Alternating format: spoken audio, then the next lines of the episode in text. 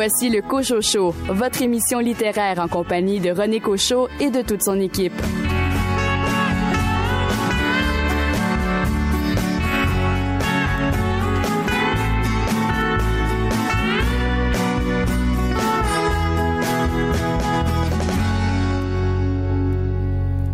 Bien le bonjour tout le monde, ici René Cochot. Au nom de toute l'équipe de votre émission littéraire, nous vous souhaitons la bienvenue pour ces euh, deux prochaines heures axées sur la littérature euh, d'ici.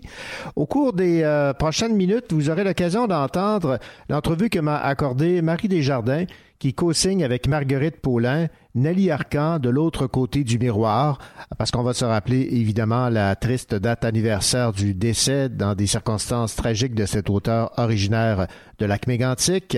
Donc c'est euh, en fait la biographie de Nelly Arcan signée par Marguerite Paulin et Marie Desjardins. Vous aurez l'occasion également d'entendre l'entretien que m'a accordé l'auteur franco-manitobain maintenant établi en Ontario qui euh, vient de publier euh, Moi, Sam, Elle et Janice il s'agit de Jean Boisjoli. C'est aux éditions euh, David. Jean Bernier des éditions du Boréal va nous brosser un aperçu des essais littéraires publiés chez cette maison d'édition dans le cadre de la rentrée littéraire. Et quant à vous, Richard Mignot, un roman policier qui a un drôle de titre. Je vais vous parler d'un roman sicilien qui a pour titre La pyramide de boue d'Andrea Camilleri. Bonne émission. Bleu comme Lola là sous mes yeux, comme la mer qui veille et qui va. Bleu comme les nuits des amoureux, quand les corps s'éveillent, tout bas. Bleu comme partir sans dire adieu, comme un secret sans aveu qui s'éteint en silence. Bleu comme si la vie était un jeu, comme l'espoir délicieux d'une dernière chance. Ma vie envoie de toutes les couleurs, même dans le noir, je les connais par cœur. Mais au bout du compte, une seule vraiment compte, c'est la couleur de l'amour. Oh, bouche comme de lèvres qui bouge, comme une fièvre qui brûle qui éclate. Danse andalouse comme des gestes qui hurlent, rouge comme les mots qui s'affirment, comme les cris qui dégoulinent, quand monte la colère, rouge comme les coups qui s'impriment, comme les larmes qui se dessinent, quand tout va de travers. La vie envoie de toutes les couleurs, même dans le noir, je les connais par cœur. Mais au bout du compte, une seule, vraiment compte, c'est la couleur de l'amour. C'est la couleur. Vert comme tout ce qui pousse en terre, air comme l'homme qui cache sa vraie nature. se dépose comme un air qui passe et qui dure, grille comme du air de nostalgie dans mon cœur qui se souvient et qui pleut. Jaune comme un été, comme un royaume, comme un soleil monochrome dans les cieux. Ah, ah,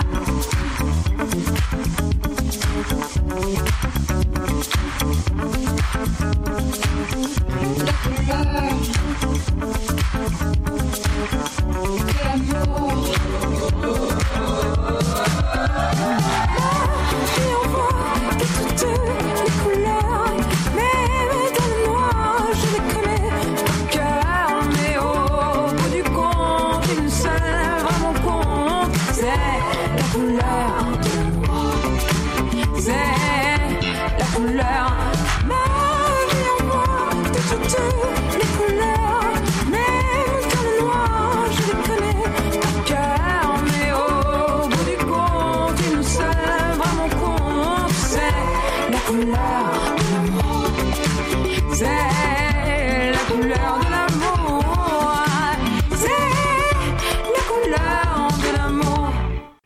Lorsque le 24 septembre 2009, Nelly Arcan met fin à ses jours, la nouvelle est un choc. La star du monde littéraire n'avait que 36 ans. Deux mois plus tard, à l'apparition de son dernier livre, on comprend que cette ode au suicide était prémonitoire.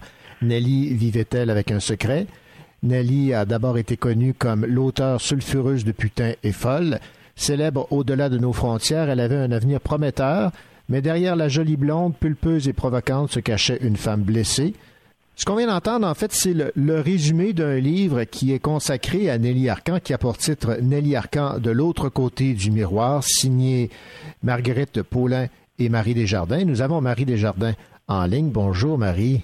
Bonjour, René. Marie, vous vous êtes euh, toujours intéressée à ce phénomène qui était Nelly Arcan parce qu'elle a frappé l'imaginaire de par sa personnalité, de par sa plume et évidemment de par son, son destin. Oui, c'est sûr. Surtout, euh, c'était un, écrivain qui a connu un, parcours, euh, on va dire, euh, fulgurant, qui s'est très mal terminé. Et quand on a été approché par cette maison d'édition avec Marguerite Paulin, on a été approché comme deux écrivains dans le but de réfléchir sur un autre écrivain et d'essayer de voir qu'est-ce qui s'était passé dans cette vie pour que ça se termine de cette façon-là. Lorsque vous avez décidé de vous euh, attaquer donc à cette euh, biographie non autorisée par la famille, avec quel angle aviez-vous euh, décidé de plonger? Nous, on voulait fournir un portrait, une réflexion, c'est-à-dire forcément une interprétation, parce que toute biographie est une interprétation du personnage en question, de la figure publique, ou en l'occurrence Nelly, écrivain. Et notre angle, c'était d'essayer de voir avec l'examen attentif de l'œuvre et des archives ce qui avait pu la mener à mettre fin à ses jours. Alors il y avait une thèse, une thèse, il y a une thèse qui est développée là-dedans, euh, qui est une, lecture de son œuvre et de sa vie pour donner un éclairage sur, sur cette fin-là, et je pense qu'on y est arrivé. Nelly Arcan, à coup de provocation et de succès mené par son ambition et surtout par son furieux désir de se construire une autre vie, ira tout droit vers sa fin tragique. Lorsque vous aviez en tête la rédaction de cette biographie et le résultat final, est-ce que ça correspond à ce que vous aviez en tête? Euh, nous, on est très satisfait du, euh, du travail. Euh, quand on était complètement là-dedans, on a fait plein d'interviews, on a, examiné les archives avec un œil de faucon, on va dire, pour essayer de, de, de voir tous les recoupements. Et ensuite, on a comme été porté dans, dans l'écriture, ça s'est bien passé, euh, ça coulait de source. On avait l'impression de, de, de déployer euh, pas un secret, c'est sûr que tout le monde a un secret. Elle n'avait pas de secret finalement, Nelly Arcan. C'était une personne qui avait un, un, mystère qui dégageait une sorte de mystère et aussi de souffrance et aussi d'ambition. Le grand truc de Arcan, à mon avis, c'était son, son côté paradoxal, c'était sa dichotomie. C'est-à-dire que elle, elle dénonçait exactement ce qu'elle pratiquait. C'est-à-dire qu'elle était l'objet et le sujet de, de son œuvre. Mhm. Elle incarnait son œuvre. En ce sens-là, elle était très romantique, comme on l'entend au sens du 19e siècle. Est-ce que dans les entrevues que vous euh, avez réalisées, vous avez constaté que entre l'image de Nelly Arcan et, celle dont on se faisait était la même? Dans les entrevues, les, les, les gens qu'on a interviewés étaient tous euh, assez mal à l'aise, étant donné ce qui s'était passé, c'est évident. C'est sûr que quand vous, vous approchez quelqu'un qui a connu une personne assez intimement ou d'une certaine façon et que cette personne vient de se suicider d'une façon aussi, euh, toujours les suicides sont violents, mais une femme qui se pense, c'est quand même plus rare. Euh, c'est extrêmement violent, c'est extrêmement parlant. Euh, elle était complètement à bout. On sentait une fébrilité de la part des gens, une lourdeur. On a compris à quel point même tout l'entourage, toute cette, vie qu'elle avait, Nelly, était lourde. C'est surtout ça qui, sortait de ce qu'on a essayé de, rendre aussi dans le livre, c'était cette, difficulté, la lourdeur et aussi le, le sentiment pour elle, certainement, comme on a essayé de le montrer, d'être très coincée dans un milieu et d'être jugée. Avez-vous l'impression que en raison évidemment de la façon dont elle a décidé de mettre fin à ses jours, les gens avaient une certaine retenue et que le portrait aurait, aurait été tout autre si son destin avait été autrement?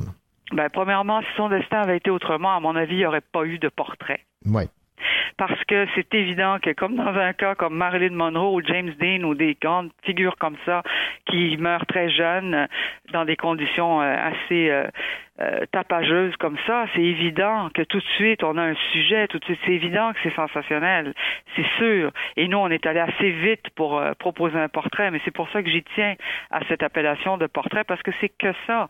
Une biographie, qu'est-ce que ça veut dire? J'ai écrit des livres sur la biographie. C'est complexe comme genre. C'est pas vrai qu'on arrive à tout embrasser. On ne se connaît pas nous-mêmes. Alors, comment peut-on prétendre connaître les autres? On ne peut que suggérer une, une explication, une définition, une, une interprétation, et c'est un premier ouvrage qu'on a proposé qui devrait faire suite à d'autres ouvrages appartenant à la famille de la biographie. Oui, parce qu'on a mentionné euh, cet ouvrage Nelly Arcan de l'autre côté du miroir chez les éditeurs réunis n'a pas été autorisé par la famille, mais est-ce que vous avez eu des échos de celle-ci? Oui, bien sûr, euh, il y a eu des gros problèmes euh, de, volonté de poursuite à notre égard, à l'égard de l'éditeur. Ça a pris des proportions. C'est évident que c'était assez rapide après le décès de Nelly. Je crois que c'était deux ans après, donc tout est frais. Mais aussi, il faut voir que on a toujours l'impression que des biographes ou des écrivains qui s'attaquent à un sujet euh, d'une personne connue vont euh, faire beaucoup d'argent avec ça, alors que ça nous en a coûté, par exemple. Hmm. Il faut connaître le milieu de l'édition pour se rendre compte que si vous publiez pas quelque chose euh, qui est très grand public, vous ferez pas d'argent. Alors, il y avait certainement un, un, truc par rapport à ça et aussi une crainte, une crainte de qu'est-ce qui était raconté dans cette dans cette affaire-là, dans ce, cet ouvrage-là. Mais avec Marguerite Paulin, euh, comme, euh, comme écrivain nous-mêmes, comme professeur d'université nous-mêmes, on s'est dit, non, on va y aller dans le respect. On va y aller dans l'analyse de l'œuvre. On va y aller dans ce que Nelly a dit. En fait, Isabelle Fortier a écrit et c'est écrit dans son œuvre complète. Sa thématique est systématiquement la même et c'est pas une thématique qui peut faire plaisir à l'entourage, c'est certain. Parlez-moi maintenant à titre d'auteur, Marie Desjardins, parce qu'évidemment, Nelly Arcan, c'est un personnage, mais c'est d'abord et avant tout une auteure. Vous la voyez comment, euh, Nelly Arcan, en lien avec évidemment les grands noms de la littérature au Québec? Ben écoutez, euh, étant donné qu'elle a été publiée au Seuil, ainsi que l'écrit dans le livre, je crois qu'elle est dans la elle n'appartient pas au monde d'Anne Hébert, mais elle la suit. Elle la suit comme personne accueillie dans une très grande maison française qui a, qui a monté ce livre-là, euh, pas en épingle, mais qui a, qui a exploité ce titre de putain qui était, qui était, comme on l'écrit dans le livre, le pactole pour une maison d'édition, parce que mhm. c'est évident qu'avec un titre pareil, vous allez en vendre. En l'occurrence, ils en ont vendu minimum 80 000 exemplaires.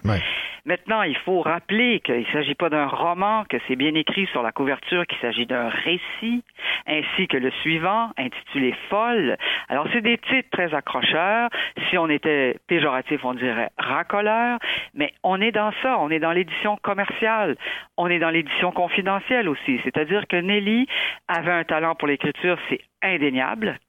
Elle avait une grande préoccupation de la psyché, de la psychanalyse. C'était des choses qui l'intéressaient euh, absolument. Elle avait lu des extraits de Freud parce qu'on lit pas non plus les douze tomes de la de Freud aussi facilement que ça. Mhm. Elle avait travaillé euh, au moment de son mémoire de maîtrise sur euh, les mémoires d'un névropathe, c'était des thèmes qui l'intéressaient, la, névrose, la difficulté d'être, etc.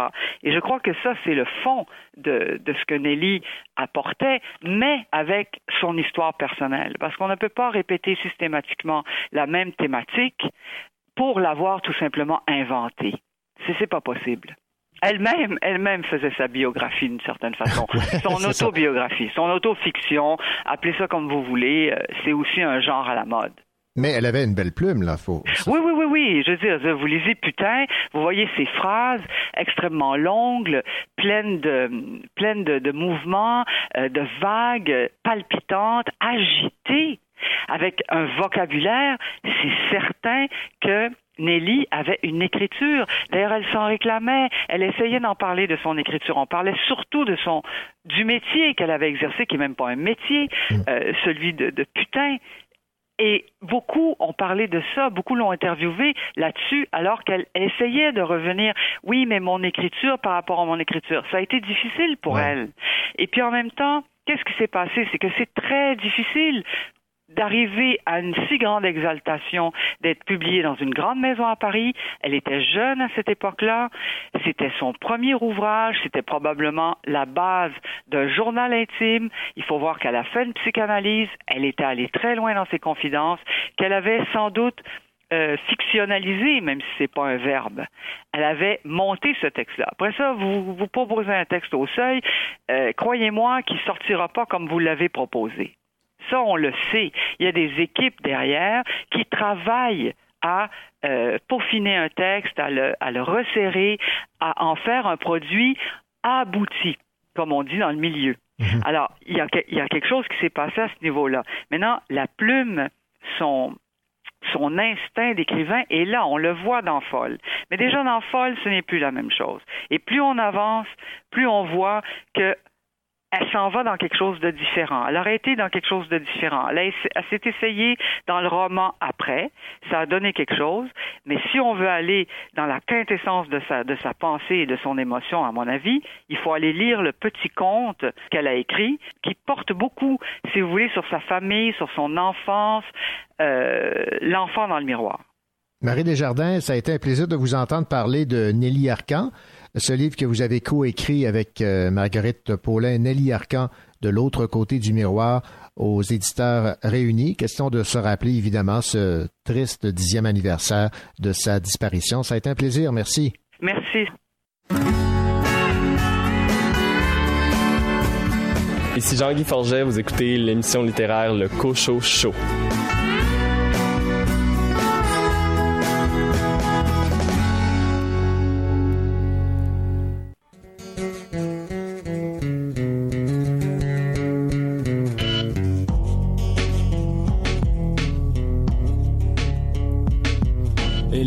Cocho Show. à présent et je suis libre de mon temps faire un café, fumer un joint me semble intelligent. La chose à faire en ce cas-là n'est pas prescrite par la loi ni par les tables de la foi.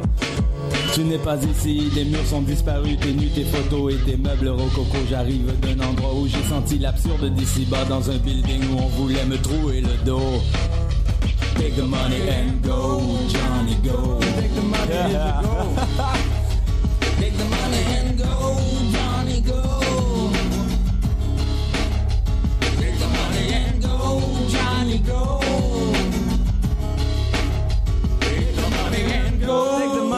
go. Johnny go. Johnny go.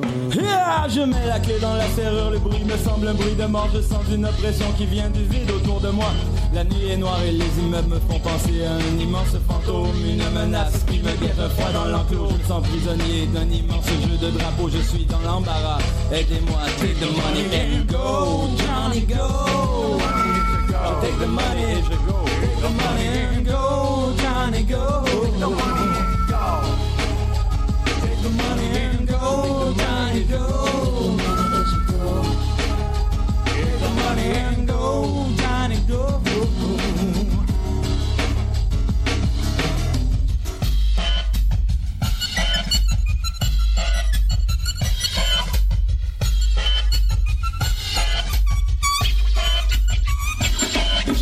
Grand monde, le petit et le gros. Survivre est une loi pour les rois de la riff. Attaque organisée, défoquée sur les ondes. Attaque organisée, 3 minutes, 20 secondes. Je connais les pushers les plus drôles en ville. Je connais aussi Monsieur Cigare Davidoff qui fait des barreaux de chaises à 60 piastres la poste. Qui fume des barreaux de chaises à 60 piastres. Hey, amici, amigos and friends. I'm pressing pause with my thought to send. You see, I'm shaking up, breaking up for back. I'm the brand man, clapping a jump it, feeling like a survivor. To take you higher, swimming upstream from the downward spiral in a world where carpenters get resurrected, kisses more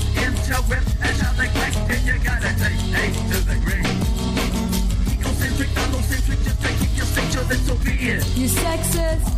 Mama ain't bitches, mother nature.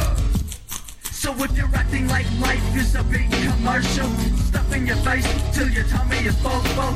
Wake up now, don't stop. Cause if you're sleeping, I'm the wake up call. But who am I to holler? I'm just rocking with the dollar. Be retinal on your wallet and your ring around the collar. Generation X Mark Spy. I got my lunch and I target your market. One sorry white boy more than staying alive. Stealing rhymes from the Furious Five. Johnny Go. Take the money and go. Johnny Go. Take the money and go. Johnny Go. Take the money and go. Take the money and go. Johnny Go. Take the money and go.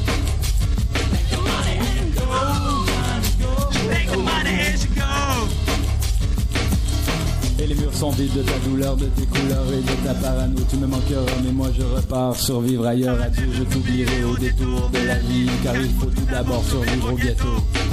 Je reprends ma douleur pour moi seul. Je sais que tu ne seras plus là pour me soutenir au combat. Alors il fera trop froid. Alors il fera trop froid. C'est pourquoi je take the money et je go. And I like it. Je take the money et je go. Nous nous sommes déjà entretenus au Cochocho avec Jean Bernier, le directeur littéraire des éditions du Boréal, en cette rentrée littéraire à propos des romans, récits et recueils de nouvelles publiés. Intéressons-nous maintenant aux essais publiés aux éditions du Boréal. Jean Bernier nous parle dans un premier temps de cet essai de Louis Hamelin, auteur établi à Sherbrooke, Fabrication, essai sur la fiction de l'histoire.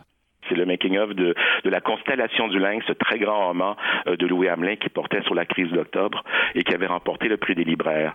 Et euh, celui-ci, c'est vraiment l'accompagnement. C'est, c'est, c'est d'une part comment Hamelin a fait ses recherches, tous les gens qui a interviewé, que ce soit dans la, SQ, la Sûreté du Québec, que ce soit parmi les journalistes, que ce soit parmi les anciens felkistes. Et c'est toute une réflexion euh, sur justement la fabrication. Donc, il fabriquait un roman à partir de l'histoire. Est-ce qu'il avait le droit?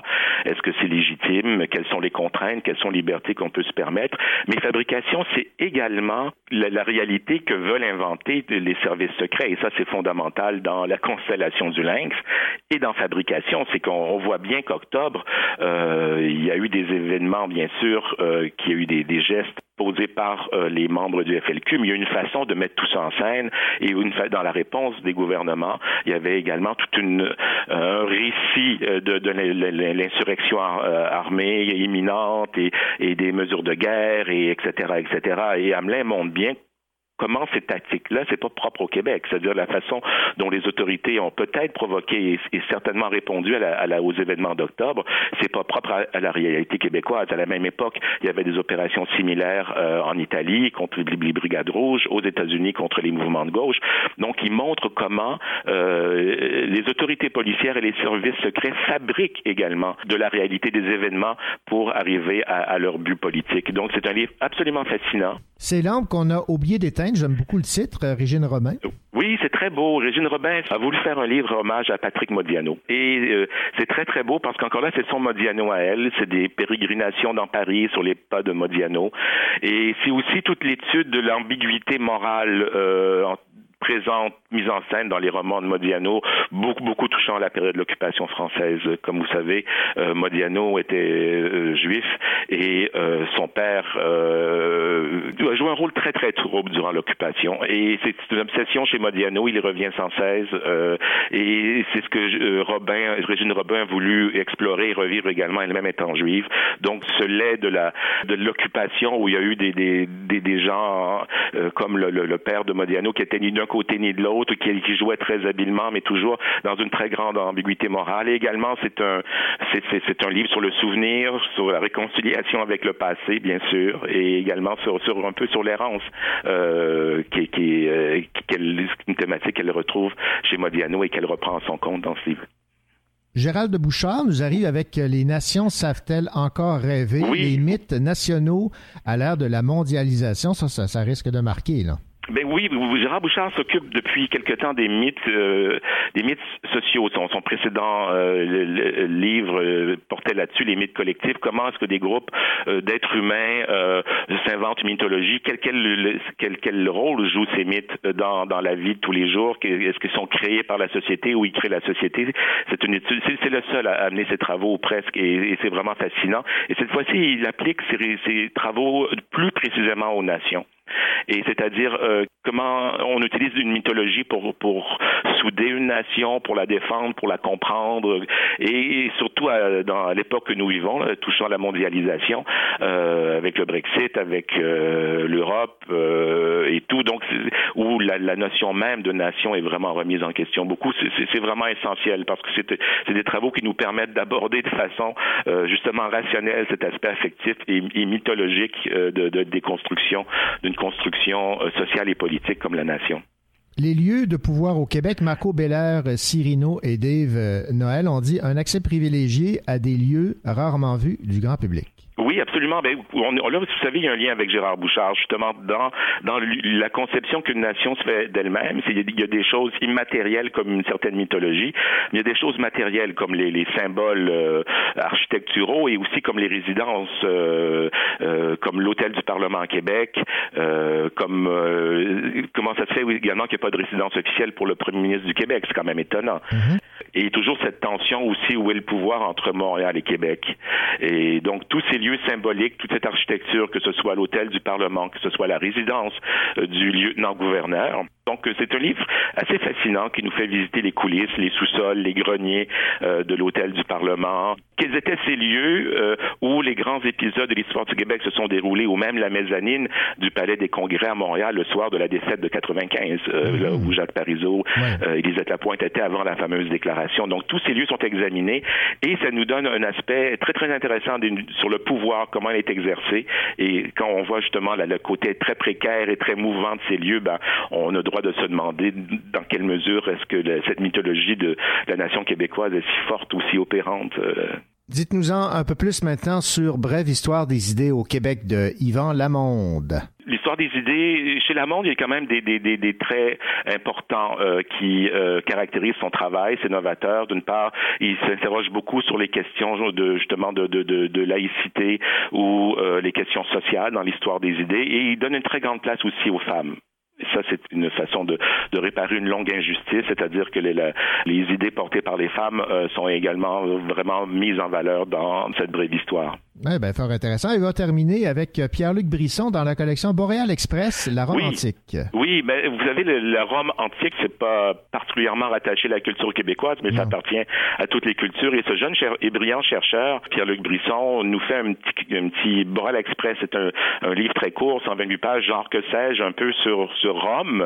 Euh, c'est-à-dire que c'est, mais c'est pas d'histoire événementielle, c'est vraiment une histoire où il analyse les traits de la culture de, de la Rome antique euh, à travers, bien sûr, euh, cette période assez longue où elle était si importante, qui, qui donne bien sûr place à toute la re recherche la plus récente, euh, les, les, travaux des historiens les plus récents sur ce sujet immortel. Mais justement, je dois vous dire que pour des raisons pratiques d'édition, le livre va paraître un petit peu plus tard, en tout début d'année 2020. Mais on ne paie rien pour attendre. Absolument. Oui.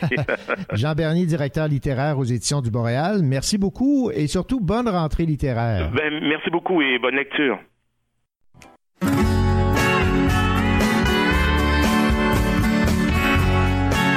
Écoutez le Cochocho en compagnie de René Cochot, votre rendez-vous littéraire.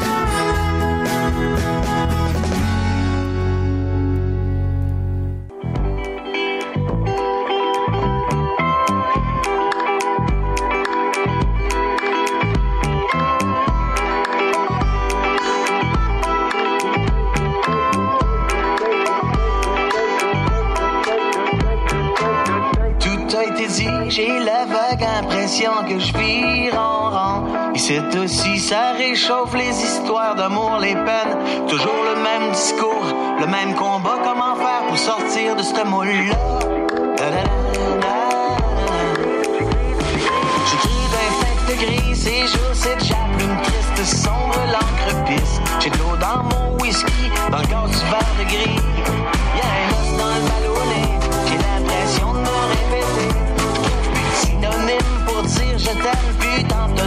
Let's go.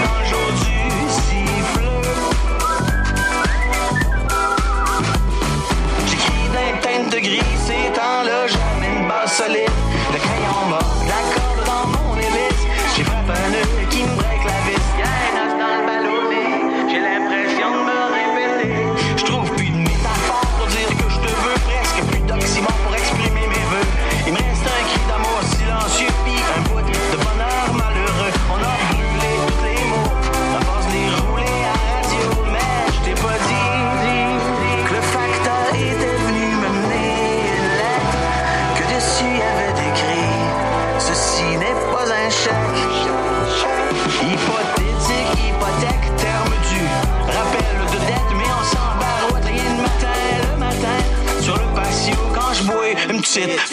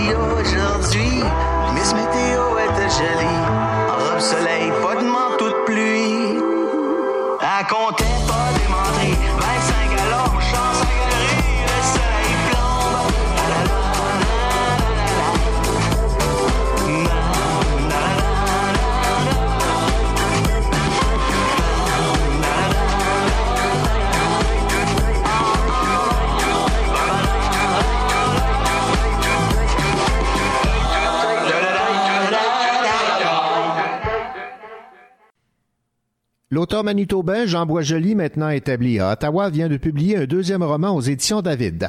Intitulé Moi, Sam, elle, Janice, l'auteur fait écho d'une jeunesse écorchée. Le roman raconte une histoire de violence à travers les confidences du personnage principal, Sam, à son psychiatre.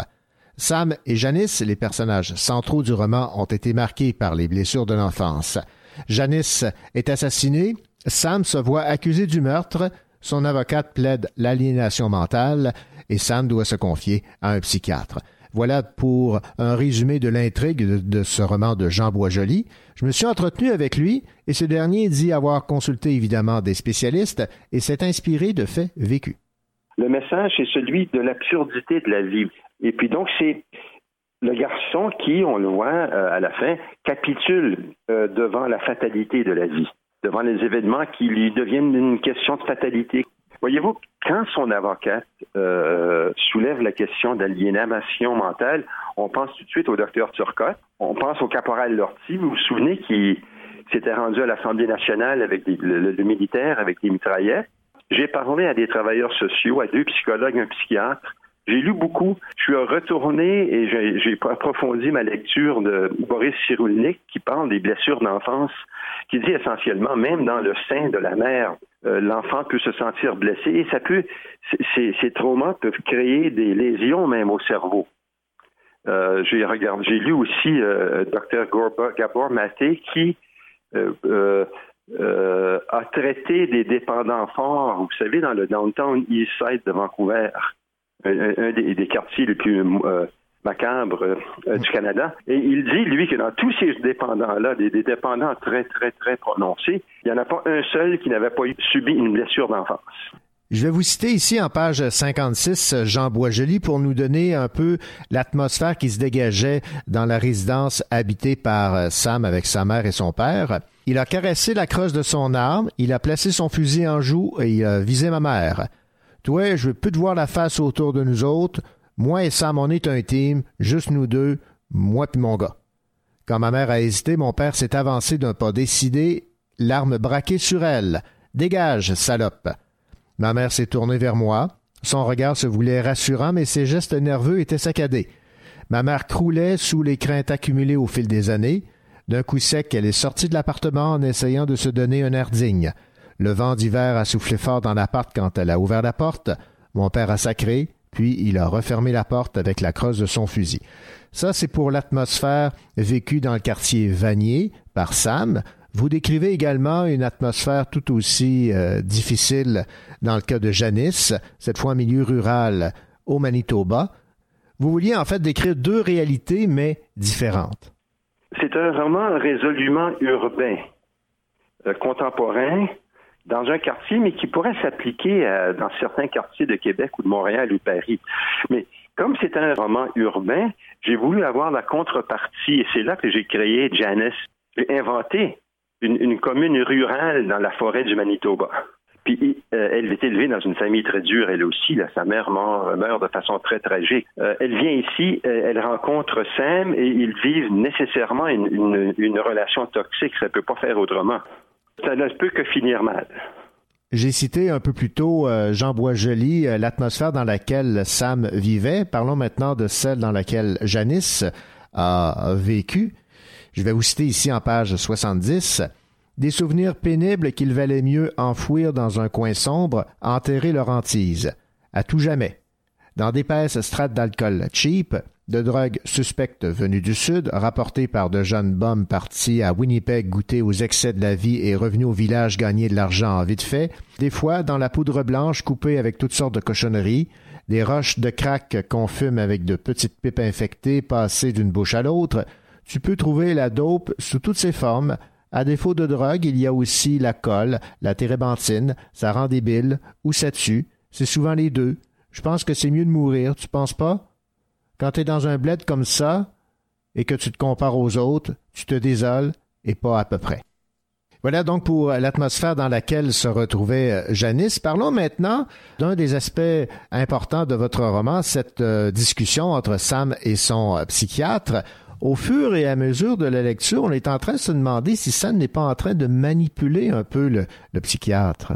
Premièrement, c'est pour ça que j'ai consulté des psychologues et des psychiatres pour savoir comment mener l'entrevue, mais aussi, oui, au tout début du livre, toute l'histoire se déroule dans le bureau du psychiatre.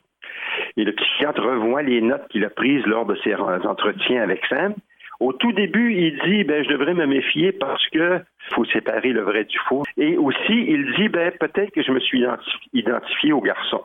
À la fin, il dit je me demande dans quelle mesure il s'est pas joué de moi aussi. Parce que Sam, il a tout intérêt à se faire déclarer aliéné s'il ne veut pas aller en prison.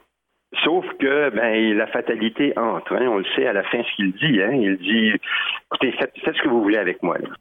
Ici, c'est la capitulation devant la, fatalité de la vie. Hmm. C'est fatal. Ça va arriver.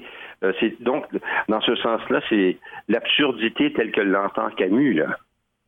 Et autre absurdité, euh, je vais vous citer ici en page 170. Tu sais, papa, aux yeux du monde, tu étais peut-être pas grand-chose, mais tu es tout ce que j'ai jamais eu comme père. C'est déjà ça, beaucoup aujourd'hui. Je te pardonne. Comment arrivons-nous à pardonner à quelqu'un qui a été si violent? Ben, c'est son père. On n'oublie pas que c'est son père. C'est le seul père, la seule mère qu'on a eue, là. On n'en a pas d'autre. Et c'est ce qu'il dit. Il, est devenu orphelin euh, de père, sa mère a disparu. Donc, il a été finalement placé dans une famille d'accueil du quartier bourgeois de la Côte de Sable à Ottawa. Il n'est pas chez lui. Vanier, euh, la Côte de Sable, ce n'est pas Vanier, ce n'est pas chez lui. Euh, il dit au psychiatre, garde, euh, garde, Vanier, c'est pas Rockcliffe Park. Rockcliffe Park, c'est le quartier très riche d'ambassadeurs d'Ottawa. Il dit, c'est pas Rockcliffe Park, mais c'est chez moi. Mais on, dit la même chose pour le père. C'est peut-être pas le meilleur père au monde, mais c'est le mien, là. Et, c'est la même chose pour le quartier. Mais c'est un garçon qui se sent déraciné à tout moment. Ouais, et qui aimerait vivre en paix. Vous dites ici, vivre en paix, je devrais essayer de m'y habituer, j'imagine. J'imagine, oui. Il n'a jamais connu ça. Il aurait aimé connaître ça avec Janice. Elle, elle aurait aimé connaître ça avec lui. C'était la seule chance qui, le seul moment d'espoir qu'ils ont eu ces deux-là, mais ils ne pouvaient pas parce que c'était, c'est ce que la vie leur a donné comme carte. Il pouvait pas, c'est ça la fatalité. Il n'y a pas beaucoup de lumière non plus dans votre euh, roman, moi, Sam, elle, Janice, Jean Boisjoli. Mais le processus c'était justement que je voulais voir, euh, aller voir combien loin je pouvais aller avec la, question de l'acceptation de la finalité. Vous dites, on dirait que ma vie, c'est juste ça, des départs, jamais des arrivées. C'était ça pour lui, oui. Et moi, j'ai été ballotté entre, euh, euh, c'est comme dans un stationnement, là, il dit in and out, hein, entrée, sortie du stationnement, je pars de Vanier, je m'en vais à la côte de Sable, je m'en vais là, je reviens là, mais il n'y a rien de stable dans ma vie. Il n'y avait rien de stable dans sa jeunesse. La possibilité d'une vie normale lui a été offerte, on l'a mentionné, euh, dans une famille d'accueil, mais Sam a décidé de fuir cette famille. C'est quand même paradoxal dans le sens où, effectivement, ce n'est pas son milieu de vie, mais c'est un milieu de vie plus sécuritaire. C'est un milieu de vue trop sécuritaire. Il le dit, elle voulait trop en faire, Stéphanie. Euh, eux voulaient, eux voulaient le convertir à leur image. Ils n'ont pas l'accepté tel qu'il était. Elle voulait le sortir de son milieu. C'est un milieu bourgeois. Puis ils ne pouvaient pas accepter que lui vienne d'un autre milieu. Alors c'est ça, il, oui, c'était un meilleur monde, un monde plus sécuritaire, plus à l'aise, mais c'était, on, ne voulait pas respecter son intégrité euh, psychique. Une dernière chose qui m'a frappé dans votre roman Jean Boisjoli, c'est que on ne sait pas réellement si euh, Sam a effectivement assassiné Janice, malgré toutes les discussions avec le, le psychiatre. Oui, en ce sens que, bon, si on revient au début de l'histoire, tout se passe dans le bureau du psychiatre qui arrive le matin pour il dit je vais revoir les notes que j'ai prises pendant mes entretiens avec Sam. Ensuite, je devrais aller, moi le psychiatre, euh, témoigner au tribunal, déposer mon rapport et le juge et le jury décideront. C'est à eux à décider. Le psychiatre ne fait que des recommandations. Alors il arrive à la fin puis il dit ben là je vais prendre le week-end pour réfléchir à la conclusion. Et ça s'est imposé à moi pendant la lecture, pendant l'écriture. Ça s'est imposé à moi que c'était la conclusion. J'ai joué avec trois, quatre euh, conclusions, mais c'était celle qui s'est imposée. Jean Boisjoli, ça a été un réel plaisir de discuter avec vous à propos de votre plus récent roman publié aux éditions David, Moi, Sam, Elle, Janice. Ce roman sur euh, cette jeunesse écorchée, ses blessures euh, d'enfance. Je vous remercie surtout. Bonne continuité dans votre écriture. Ben, c'est moi qui vous remercie, puis euh, bonne continuité à vous aussi.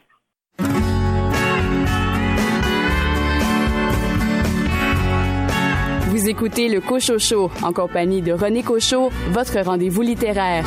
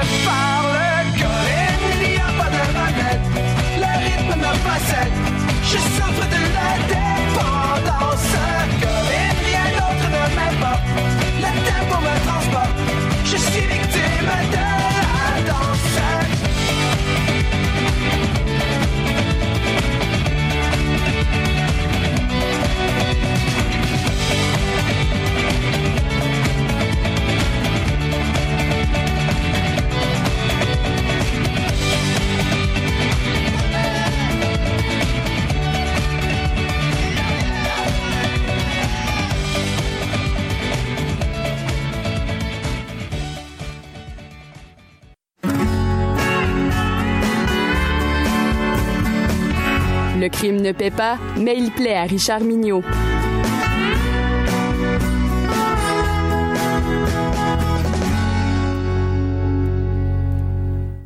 Richard Mignot, cette semaine, la pyramide debout, mais là, c'est pas D-E-B-O-U-T, c'est D-E-B-O-U-E. Euh, Donc, euh, vous allez nous expliquer euh, le titre et euh, ra- nous rappeler l'auteur aussi. Avec plaisir. Avec un peu de tristesse aussi parce que Andrea Camilleri est malheureusement décédé en juillet dernier. Cet immense auteur sicilien a popularisé le roman policier en Italie et a réussi à nous faire connaître une langue bien spéciale, le sicilien. Même si je ne le parle pas du tout, mon cher René, vous vous en doutez bien. moi non plus. Et voilà, Andrea Camilleri est mort à 93 ans. Il a commencé à écrire à 60 ans, donc euh, c'est un personnage assez particulier qui euh, a mis euh, au monde un personnage principal assez, assez extraordinaire. Inutile de vous dire que Camilleri et surtout son personnage Salvo Montalbano sont vite devenus mes préférés. Je l'avoue, d'entrée de jeu, j'ai un plaisir fou à lire les enquêtes de ce commissaire au caractère bouillant et à la réprimande facile.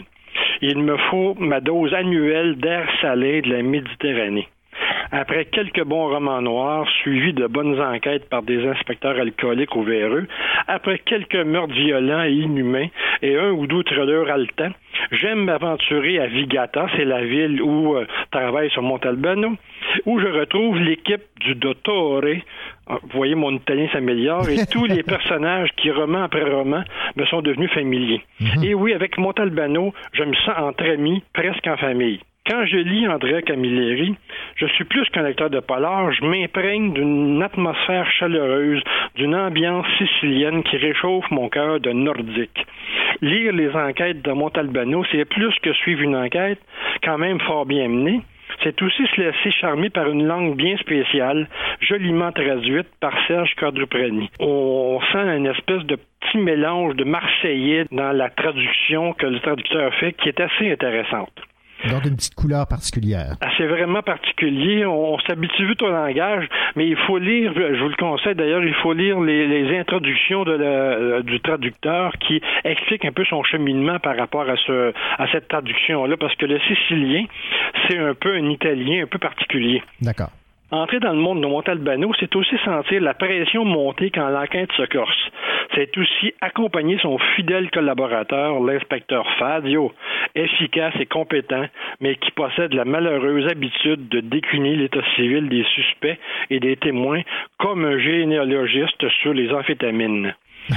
C'est aussi être témoin de la complicité entre Montalbano et son adjoint Mimi Ogello, quand ça va bien, c'est-à-dire quand ça va au goût du commissaire. Ah, d'accord. Ah, ah. Entrer dans le commissariat de Vicata, c'est aussi et surtout rencontrer l'ineffable Catarella, policier aux fonctions nébuleuses, parfois téléphoniste, quelquefois spécialiste en informatique, mais toujours hilarant dans sa capacité à transformer les noms et le contenu des messages. Catarella, c'est l'image même de la parlure sicilienne, qui nous fait sourire avec ce langage savoureux, à la syntaxe incertaine et à sa façon de créer la confusion. Comme admirateur, j'élèverais une statue à l'effigie de cet adorable personnage. Passez une journée dans ce commissariat et vous assisterez sûrement à une colère de Montalbano. Et oui, Salvo est colérique, s'emporte pour des riens, fait des tempêtes dans tous les verres d'eau qu'il rencontre, accroche ses crises à des futilités, surtout quand ça fonctionne pas à son goût. Mais ces hommes l'adorent et lui obéissent au doigt et à l'œil, la plupart du temps. Suivre les enquêtes de Montalbano, c'est aussi découvrir le charme de ce personnage, malgré son très mauvais caractère. Montalbano possède un charisme certain, car beaucoup de femmes succombent à son charme. Que ce soit des jeunes filles à peine sorties de l'adolescence ou de belles d'âge mûr, soit la gente féminine est sensible aux atouts du commissaire sicilien. Mais Salvo est la plupart du temps l'homme d'une seule femme, Livia. Leur amour est un véritable montagne russe de passion, d'émotions et de disputes, connaît des moments doux et charmants, mais aussi des disputes orageuses, et cela la plupart du temps au téléphone, car Livia et Salvo ne se voient que deux fois par année, aux vacances d'été et à Noël. D'accord. Alors on prend plaisir à assister à ces scènes de ménage titanesques et surtout à vivre dans la tête de notre impétueux commissaire la montée de la colère, son expression et dès le moment où il a raccroché l'appareil, l'arrivée de la culpabilité et des regrets. Comme lecteur, on devient alors le confident intime de son ami Salvo. La pyramide debout, son dernier ouvrage traduit en français, pas le dernier que nous pourrons lire heureusement parce qu'il y en a quatre ou cinq qui sont écrits euh, avant la mort de, et qui n'ont pas été traduits. n'est malheureusement pas son meilleur roman. Mais un roman ordinaire de Camilleri, ça se laisse quand même bien lire. Un roman ordinaire de Montalbano, c'est souvent bien meilleur que bien des gros vendeurs. Pour ce roman, Villata est enseveli sous une avalanche de boue. Il pleut depuis une semaine et le paysage devient glauque. Notre commissaire se rend sur un chantier où on a découvert un corps. Rien ne prédispose l'homme à être victime. Un comptable tout à fait ordinaire, marié à une femme splendide.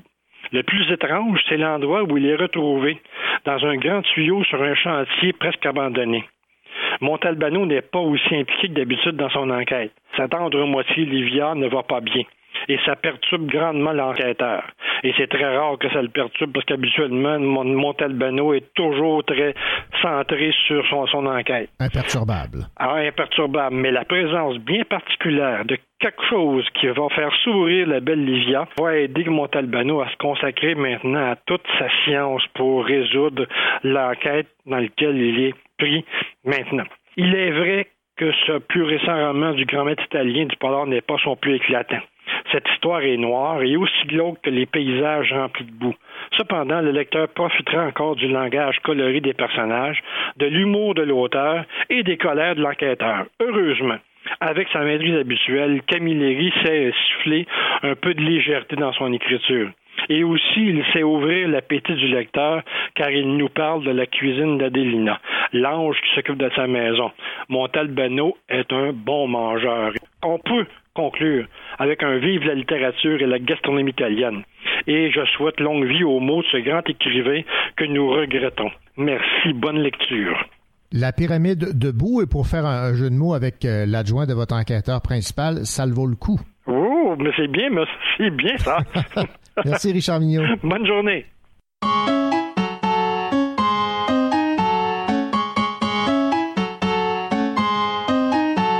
Aïe, aïe, aïe. Aïe, aïe, aïe. Un pas à gauche, un pas à droite, un pas en arrière, deux pas en avant. Et danse sur la dope, danse sur mon rap, bouge son derrière et danse sur le temps. Salto arrière sur le dance floor. Et quelque part les mauvais fait de l'impro. Nos émotions sont coordonnées sur la chanson, on est synchro. Elle a un tatou Nefertiti sur l'avant-bras. L'œil de raisin, son coup pose pas tous les mauvais gars. Danse, danse, danse. C'est ce qu'elle se pense, pense, pense. T'inquiète à regarder, mais y'a juste avec moi qui consentante. J'ai l'impression avec mes skis de limo. On me ride sur la ZZ une lamo. Quand on est ensemble, on a du good time. On transforme le cannabis en bouquin. Y'a aucune raison pour qu'on feel bad. Y'a aucune raison pour qu'on chicane. Baby, baby, viens qu'on chillax. Au final, s'amuser c'est vital. Debout sur la piste de danse, c'est sur le tempo. Je la regarde, puis je la prends par les hanches, je suis son super héros. On consomme nos émotions, et baby, t'es ma dope. Laisse-moi m'approcher, laisse-moi t'embrasser, mi amor. Besarte, besarte, besarte,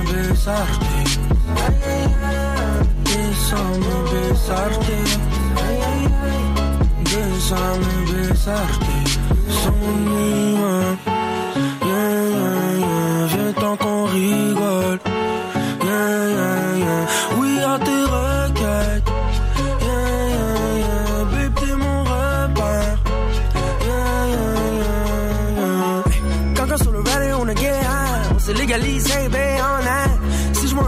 Peu trop, je pipi à terre comme un ivrogne.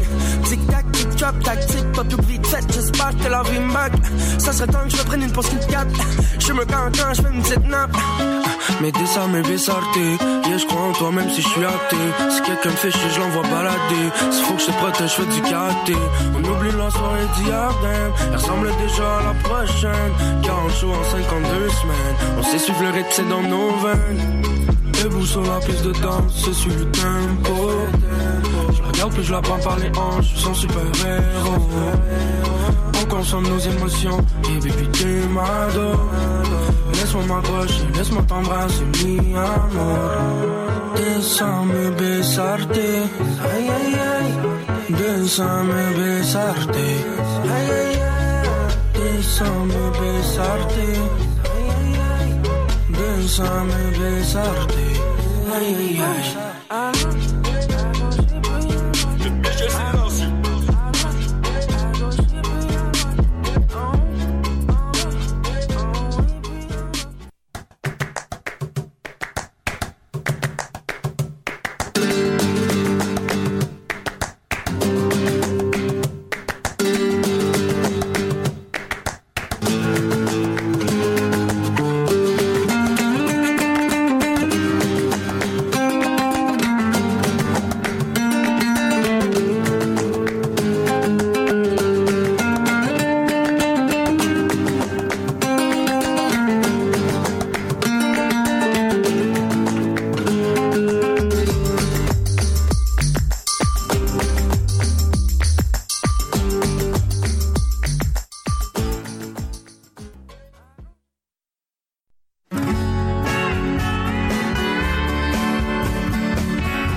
Voici la deuxième heure du Cochocho, votre rendez-vous littéraire en compagnie de René Cochot et de toute son équipe.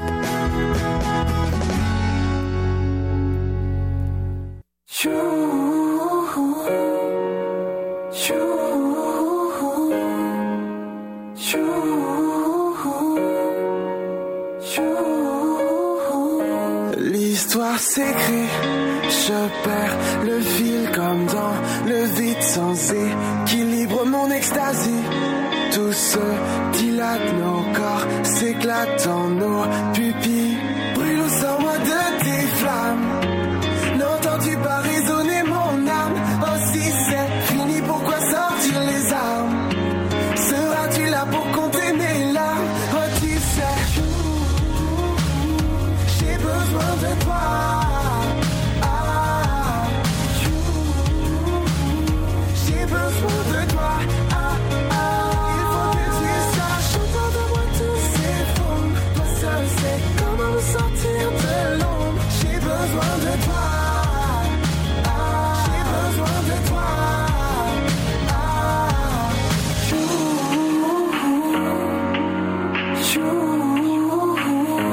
on se détruit regard, que l'on s'égare si Je perds le nord, tous mes efforts dans le décor. Brûle au sang de tes flammes. Ne vois-tu pas que l'on se fait du mal? Oh si c'est fini, pourquoi sortir les armes? Je serai là pour sécher tes larmes. Oh tu sais, j'ai besoin de toi.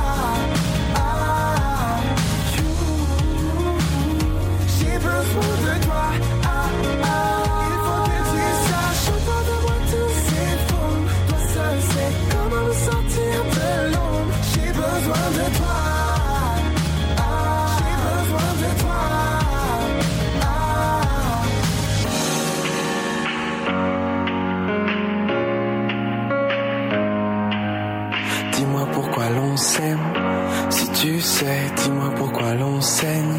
Si tu sais, dis-moi pourquoi l'on s'aime. Si tu sais, dis-moi pourquoi l'on saigne. Si tu sais, dis-moi pourquoi l'on s'aime.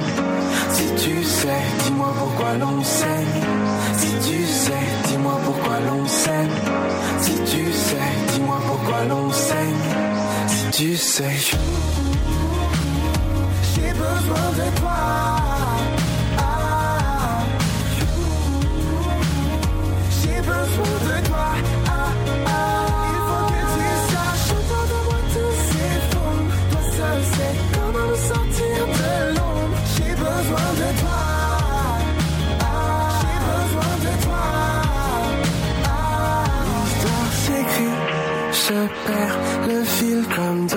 Le vide sans équilibre, mon. Tout corps s'éclate quand fini. L'auteur français Vincent Giudicelli publie un recueil de nouvelles chez Annika Parent cet automne. Il faisait beau et tout brûlait dans la collection Sauvage est un recueil de trois textes. Kim qui voulait qu'on cesse de demander ce qu'elle fait dans la vie, un cordonnier trop romantique et son frère sourd-muet, tous deux orphelins qui vivotent dans une petite ville, et des vacances qui prennent les teintes d'une culpabilité macabre. Né au cœur de la génération X, Vincent Gudicelli a grandi entre Paris et la Corse. Nomade, il est également comédien, scénariste, auteur de nouvelles et rédacteur de chroniques musicales. Il a publié chez Annika Parence le très beau roman Cardinal Song. J'ai profité de sa tournée de promotion au Québec pour réaliser une entrevue avec lui. Vincent, dans votre euh, roman précédent, Cardinal Song, on se promenait beaucoup aux États-Unis, en Afrique, entre autres. Dans votre recueil de nouvelles publié chez Annika Parence, on se retrouve à Melbourne, en Australie, en Tunisie, au Chili. On voyage beaucoup. Est-ce qu'on peut vous considérer comme un auteur nomade? Je suis un nomade, je suis un voyageur, ça, ça a toujours été, euh, ça a toujours fait partie de moi, et euh, j'en ai besoin, et ça me nourrit. Ça nourrit des histoires, et puis euh, je pars souvent, quand j'écris, je pars souvent des lieux aussi, donc il y a parfois des lieux qui qui m'inspirent ou qui peuvent m'inspirer toute une histoire. je vais m'imaginer des vies, des croisements, des de petites choses. Euh, voilà, quand, quand, je, quand je prends un avion, je suis incapable de dormir, je regarde par le, par le hublot et je, je dissèque euh, le paysage à 10 000 mètres d'altitude et je m'imagine qu'il y a des gens qui vivent là et je me dis, alors c'est leur bout du monde, ça, et, si c'était le mien? Cardinal Song est un roman. Là, vous nous arrivez avec un, recueil de, trois nouvelles. Euh, la nouvelle vous plaît aussi? C'est une forme d'écriture qui euh, vous convient? Bon, j'aime beaucoup euh, l'écriture au long cours. c'est vrai que c'est bien de pouvoir se plonger pendant deux ans, par exemple, sur des personnages, sur une histoire, parce qu'on peut y revenir, tout ça. Avec la nouvelle, bon, on a le, on peut y revenir aussi, mais c'est le, le temps de travail est un peu plus court. C'est aussi une forme de, satisfaction euh, qui arrive un petit peu plus vite par rapport à un roman. Un roman, on est euh, deux ans sur euh, sur une histoire, on n'a pas de lecteur, on sait pas trop. Bon, c'est vrai qu'une nouvelle, on peut vite la faire lire et puis quand on est dans des périodes où on manque un petit peu de temps, euh, c'est un bon format, un beau format. Voilà, c'est comme ça que Raymond Carver procédait. Donc euh, c'est vrai que j'ai remarqué ça. Je me suis, c'est vraiment les périodes où je manque de temps où je me dis tiens, je vais, aller prendre l'air avec euh, en écrivant une nouvelle. Est-ce que des fois ça peut être déchirant en se disant, il me semble qu'il y aurait moyen d'élaborer ça sous forme de roman, ou si au départ c'est clair, c'est une nouvelle que vous écrivez? Non, je pense qu'on peut toujours y revenir en fait. Euh, c'est vrai que dans, le, dans le recueil euh, qui sort, euh, il y a une nouvelle sur un cordonnier, voilà, que les gens liront et apprécieront peut-être. Et c'est vrai que j'ai eu pas mal de retours sur cette nouvelle qui plaît bien et on m'a dit mais fais-en un roman. Effectivement, ça peut, ça peut être une idée et on peut toujours y revenir parce que je pense que on peut passer, euh, on peut passer du temps sur ces personnages-là. Euh, après, oui, il faut élaborer, il faut en avoir l'envie aussi. Ça, c'est vraiment une question de désir. Après, il y a d'autres nouvelles, euh, non, qui n'appellent pas d'histoire un peu plus longue, comme je pense à la, dernière, Kim.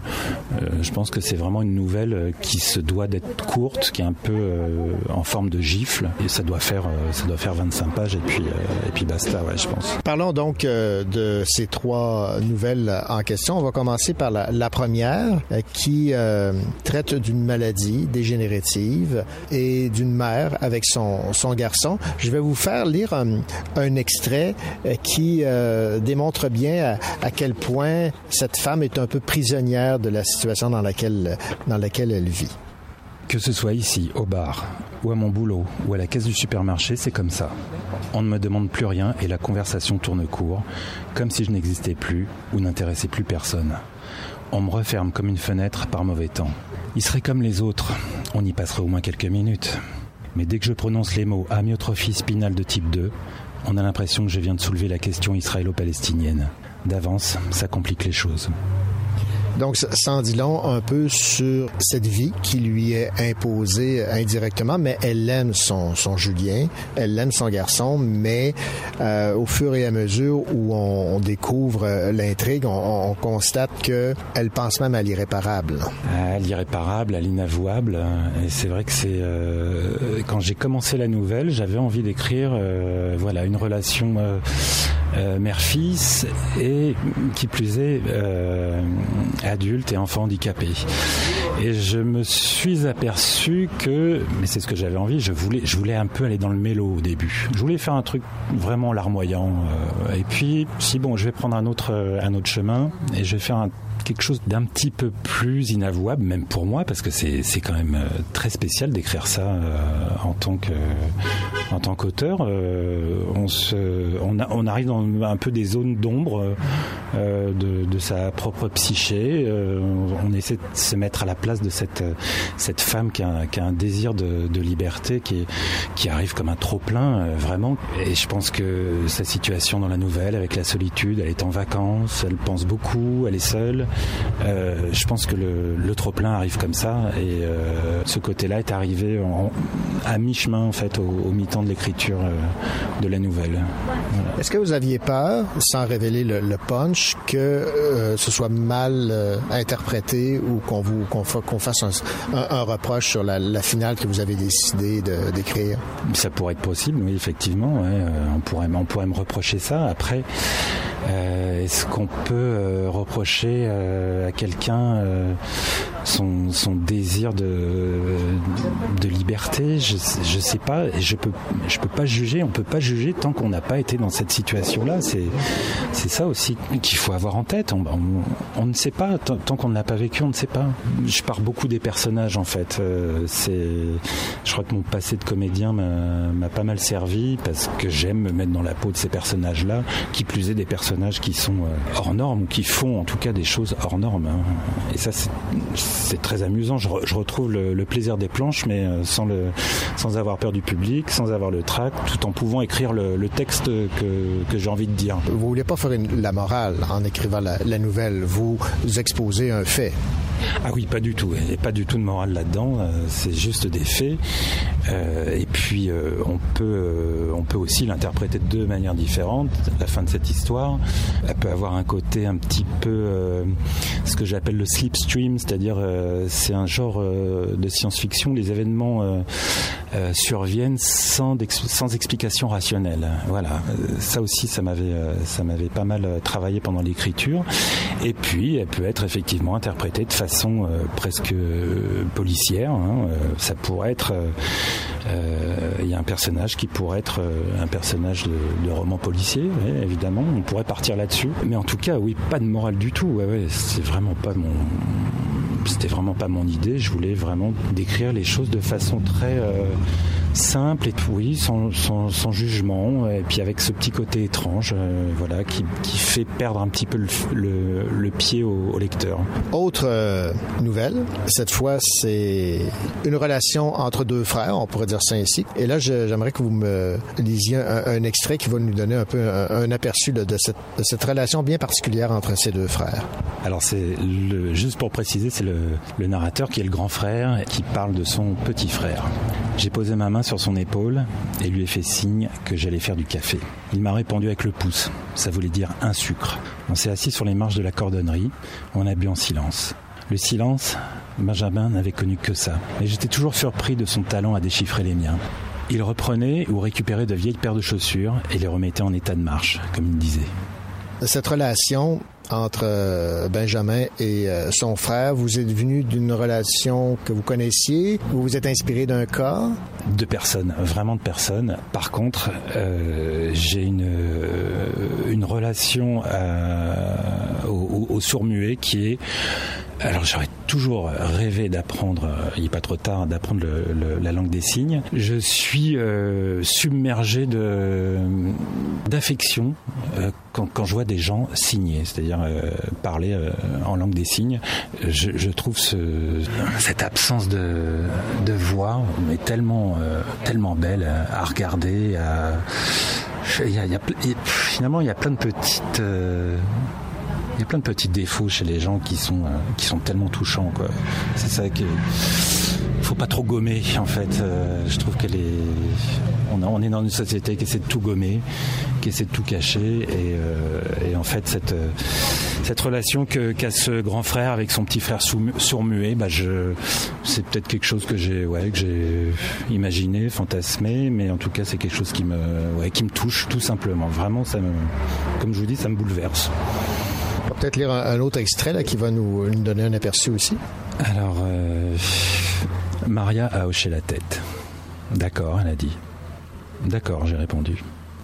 Nous sommes restés comme ça de longues secondes, à nous dévisager tant bien que mal, à échanger quelques regards, regards maladroits, jusqu'à ce que le silence se pose sur nous avec une lenteur et une douceur infinie, jusqu'à ce que mon rythme cardiaque reprenne un cours presque normal, que nos yeux se trouvent et se retiennent. Jusqu'à ce que je lui dise sans un mot ce que ça me faisait d'être là avec elle, que je la trouvais belle, qu'on pourrait peut-être se croiser par hasard un soir pour aller boire un verre, que promis j'essaierais de terminer la fin de mes phrases, que c'était bientôt Noël et qu'on avait le droit de se faire des cadeaux.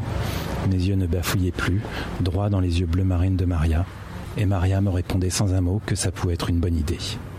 Il y a beaucoup de tendresse aussi là, dans cette nouvelle. Oui, c'est un peu la nouvelle, euh, entre guillemets, respiration euh, du recueil. Là, on, respire un petit peu, on a une... On a une, belle histoire qui j'espère est pas trop gnangnan, mais en tout cas, moi je trouve pas. Beaucoup de tendresse, euh, ouais, parce que c'est des, c'est trois solitudes en fait. Je pense qu'ils se, qui se complètent bien, quatre avec euh, la, la petite amie du petit frère et euh, ce, bout du monde, parce que ça se passe à Punta Arenas, euh, vraiment au sud du Chili, ce bout du monde correspondait bien à l'idée que j'ai de, la solitude finalement. Euh, et que que bah, quand on est seul au bout du monde, sans grand chose à faire, et ben, autant être, tendre et, gentil et bienveillant les uns envers les autres. Mais bon, ça vaut pour les grandes villes aussi, mais ça c'est déjà un peu, un peu plus difficile. On peut dire que les solitudes se rejoignent. Les solitudes se rejoignent, euh, et puis elles se rejoignent d'une façon euh, évidente. En fait, c'est surtout ce que je voulais montrer, c'était que voilà, plus on veut quelque chose, moins on l'a, et puis quand on laisse un petit peu, euh, quand on laisse reposer les choses, quand on les laisse, quand on laisse le cours de la vie. Se faire, et ben les choses se mettent un, se mettent un petit peu en place. Elles se complètent bien, ouais, voilà. C'est vrai qu'il y, y a le mutisme, la parole, la timidité, euh, l'audace, et puis il y a surtout aussi cette espèce d'humour qu'ils ont sur eux-mêmes. Euh, je pense que ça aussi, ça, ça aide à une certaine forme de, de survie. Euh, voilà, ils savent, ils savent rire d'eux-mêmes. Les quatre personnages qu'on retrouve, ils sont rafraîchissants.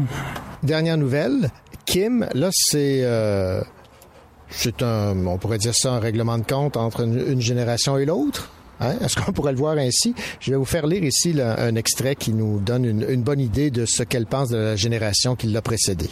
Et en parlant de vie, vu qu'en 40 ans, vous, les parents, vous avez tout claqué, maintenant, c'est à nous de rembourser. En gros, on est végétarien parce que grâce à vous, la viande est bourrée d'hormones. On prend le bus pour ne pas trop réveiller votre trou dans la couche d'ozone. Sur le prix de notre réfrigérateur, on a payé votre taxe recyclage. Quant à la grande barrière de corail, vous l'avez draguée au-delà du raisonnable. Traité comme une pute. Donc, pour tout ça, ne m'en voulez pas si dans mes rêves, je vous punis en vous lâchant sur une île déserte avec une légion de délinquants sexuels tendance sadiques qui vont vous faire l'enfer que vous n'avez pas vécu. C'est ce que vous pensez, vous aussi, de cette génération, ouais. J'ai un peu de colère ouais, face à cette génération qui a, euh, on va dire, euh, enfin, je ne mets pas tout le monde dans le même sac, je ne vais pas généraliser, mais j'en connais pas mal qui ont, euh, voilà, 70 ans à peu près, qui n'ont jamais connu le chômage, qui ont une retraite plus que confortable, qui se permettent de donner des conseils euh, à une génération pour qui c'est très difficile, et qui vit vraiment des, difficultés, euh, que ce soit euh, au niveau au niveau moral, au niveau financier, au niveau de l'emploi, au niveau de l'image, qui vit avec tout un tas de, questions et de problèmes que eux n'avaient pas. Et on ajoute à ça l'éco-anxiété, c'est-à-dire cette espèce de de peur de, de l'effondrement parce qu'on ne sait pas euh, si cette génération-là euh, aura envie d'avoir des enfants finalement. Donc, euh, donc oui, il y a une forme de règlement de compte. Moi, je suis au milieu de tout ça. Je suis entre les deux. Alors j'ai un petit peu connu euh, l'opulence des années 80, 90, tout ça, très bien. J'en suis très content. Mais c'est vrai que j'aurais aimé que certaines personnes d'une génération euh, voilà plus plus âgées que moi prennent euh, conscience un petit peu plus tôt de la chance qu'ils ont eue et de qu'elle fasse un petit peu son mea culpa en disant on a quand même bien bien brûlé les choses et on vous a pas facilité la vie. Certaines personnes le font, c'est pas le cas de tout le monde. Est-ce que ça a été un peu une forme d'exutoire pour vous d'écrire cette nouvelle? Oui, complètement. Ouais, ouais. Été un exutoire et, euh, et là j'en reviens à votre euh, à votre première euh, une de vos premières questions. C'est vrai que c'est parti d'un album de Courtney Barnett, qui est une chanteuse australienne que j'écoutais euh, que j'écoutais en boucle à cette époque. Et puis il y avait une ou deux phrases, euh, voilà, qui, qui, me parlaient. Et j'ai décidé de créer ce personnage de Kim. Euh, ça a été un exutoire. Et je m'en suis rendu compte après. C'est ça qui est amusant parce que j'étais tellement dans le personnage de Kim que l'exutoire est venu, est venu après. Et ce qui est drôle, c'est qu'entre l'écriture et la parution, en fait, euh, on s'aperçoit que le, le temps s'est resserré. On est beaucoup plus informé sur les, les ravages qui sapent l'écologie et la vie sur Terre. Et en deux ans, c'est vraiment hallucinant de, de, de, voir ce qu'elle disait il y a deux ans, cette, cette Kim, et de voir ce qu'aujourd'hui on dit. Alors j'ai été obligé de faire des, des petites... Euh, un petit réassort, comme on dit euh, en magasinage. Hein. C'était euh, voilà, il fallait. Euh, c'est vrai que le, le temps, une, une, mise à jour, voilà exactement. Ouais, ouais. Vincent, merci beaucoup. Merci René Cochot. Voilà, c'était l'auteur français Vincent Gulicelli que j'ai rencontré dans le cadre d'une tournée de promotion à propos de son recueil de nouvelles qui a pour titre Il faisait beau et tout brûlait chez Annika Parence.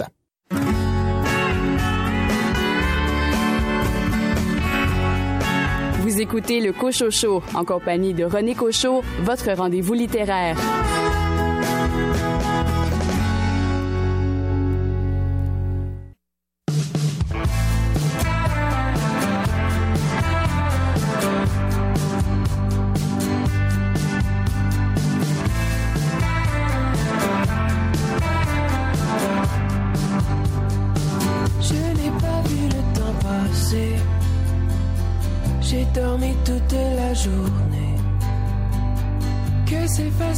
De se perdre dans le labyrinthe Morphée. Les pieds coulés dans le ciment, à chaque enjambée que je prends. Si jamais je m'en sors vivant, j'aimerais enfin pouvoir te dire qu'on va pouvoir se prendre Tu verras serons seuls à seul jusqu'à demain. Si tu veux, on pourra regarder le panorama vu d'en haut. Comme c'est beau. Et rêver d'un avenir qui se fond dans l'horizon. Se devant le panorama. On va pouvoir se prendre devant le panorama. Et si je veux un peu d'espoir, je dessine une carte du monde. Un peu d'essence au réservoir. Nous pourrons voyager ensemble. Le sable glisse entre mes doigts. À chaque envolée que je prends. Si jamais je m'en sors vivant, j'aimerais enfin pouvoir te dire qu'on va pouvoir se prendre par la main. Tu verras, nous serons seuls à seuls jusqu'à demain.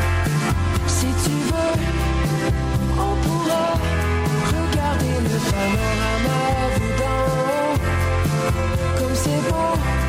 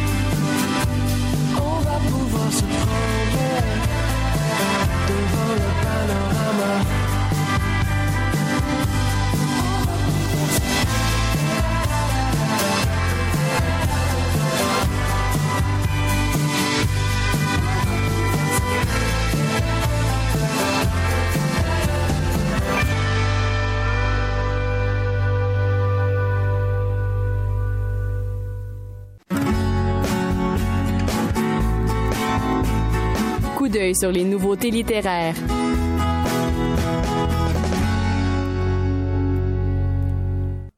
Deux nouveautés retiennent l'attention cette semaine, à commencer par L'essoreuse à salade, un roman de Philippe Gagnon publié aux éditions Hamac. Écoutons un aperçu de ce roman avec l'éditeur Éric Simard. Dès que je dis le titre, là, les gens sourient et donc je suis content parce que ça veut dire que c'est le bon titre. Moi, ce que j'aime dans Les Saureuses à salade, c'est une histoire un peu banale. Euh, Philippe Changon aime beaucoup parler de la banalité. Et là, c'est une histoire d'amour euh, d'un jeune couple. Là, vraiment, on, on rentre dans leur petite routine. Mais petit à petit, l'homme, le narrateur, il se sent un peu, il manque de place. Donc, il va s'installer tranquillement dans le hangar qui est attenant à l'appartement à Montréal. Et là, donc, c'est comme son refuge. À un moment donné, il finit par s'installer complètement. Donc là, c'est un peu le symbole de la dislocation du couple. Et là, il y a une autre fille qui rentre, euh, qui devient coloc et amoureuse de son ex. En tout cas, il y a comme une espèce de, de, de chaise musicale de couple. Euh, évidemment, le lien, ce qui lie tout ça, c'est le soreuse à salade. Donc, euh, comme je disais, donc Philippe est dans la banalité, mais il est dans la subtilité aussi. Autre nouveauté qui mérite d'être mentionnée, celle de Larry Tremblay, le deuxième mari aux éditions Alto, dont va nous parler au cours des euh, prochaines semaines notre chroniqueuse Caroline Tellier. Mais pour l'instant, un résumé de l'intrigue de ce roman avec Tania Masso des éditions Alto. À mesure, par des petits indices, on se rend compte que on est en réalité dans une société matriarcale. Euh, les femmes ont un pouvoir euh, énorme sur les hommes qui sont soumis, qui doivent euh, porter un, un, voile pour cacher leur barbe. Et le fait que Larry s'autorise cette inversion des genres, parce qu'on le sait qu'il y a énormément de sociétés inégalitaires avec des situations similaires, quelque part vient nous frapper d'autant plus. Donc c'est vraiment un roman coup de poing qui vient nous chercher et nous, on espère vraiment que ça va euh, permettre d'aborder le sujet, de lancer le débat à travers ce, texte-là. Voilà donc pour ces deux nouveautés littéraires arrivées en librairie qui retiennent notre attention. Au cours de la dernière demi-heure du Cochocho, vous aurez l'occasion de jeter un coup d'œil sur les nouveautés littéraires aux éditions de l'Interligne et un entretien avec Marie Desjardins qui signe la biographie du grand jazzman Vic Vogel.